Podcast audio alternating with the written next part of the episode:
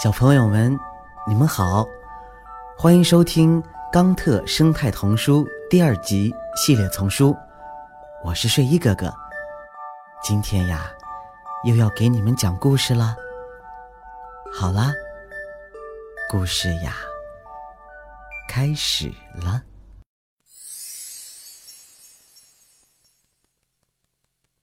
椰子里的水。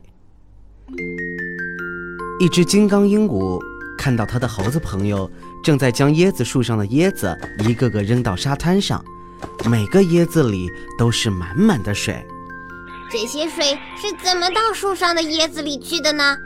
金刚鹦鹉疑惑地大声喊道：“我没有看到树根有水泵啊！”哼，这些水不是水泵运送上来的。金刚鹦鹉感到很迷惑，但是。地心引力会把所有东西都拉向地面，所以没有水泵是不可能运送上去的。哼，你的错误在于你认为需要水泵来运送。好吧，但是如果没有水泵，那么是谁或者是什么将这些水推送到树的顶部呢？还是说有什么东西用吸管把它吸上去了？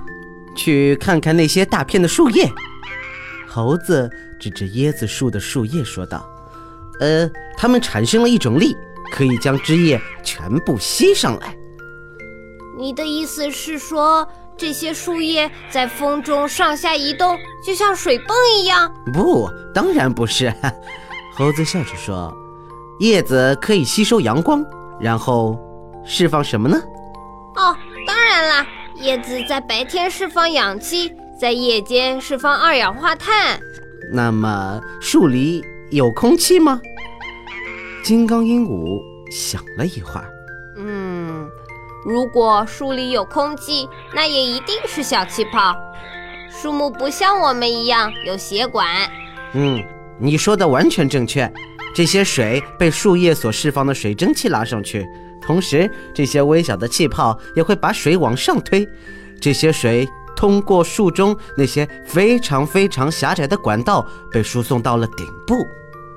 可是，如果这些管子这么窄，那么水会不会被卡住啊？那只是你的想象。实际上，这些管道的管壁非常特别，几乎没有任何东西会粘到上面。啊哈！金刚鹦鹉兴奋地点点头。你的意思是？这些水流动的时候可以不受任何阻力，就像鲨鱼一样。是的，是的，就像鲨鱼可以在沙漠的沙丘中游泳，蟑螂可以从背部吸收露水一样。而这对树来说也一样适用。兴奋的金刚鹦鹉大声说道：“这样会有助于树木的根部保持凉爽，叶片保持温暖吗？”嗯，确实有帮助。当水温上升，水就会上升；当水温下降，水也会往下流。哇！所以苹果不需要飞就能长到树顶上，而椰子也不需要水泵就可以充满椰汁。世界上真是有太多能量能够克服地心引力了。猴子陷入了沉思。我只是不知道这一切是否与太阳有什么关系。金刚鹦鹉的眼里闪着光。你不会以为太阳只是漂亮的挂在天上，让我们感到温暖吧？想一想，听了故事，你能用自己的语言描述一下椰子里的水是怎样进去的吗？和爸爸妈妈讨论下，你家的自来水是怎么来的呢？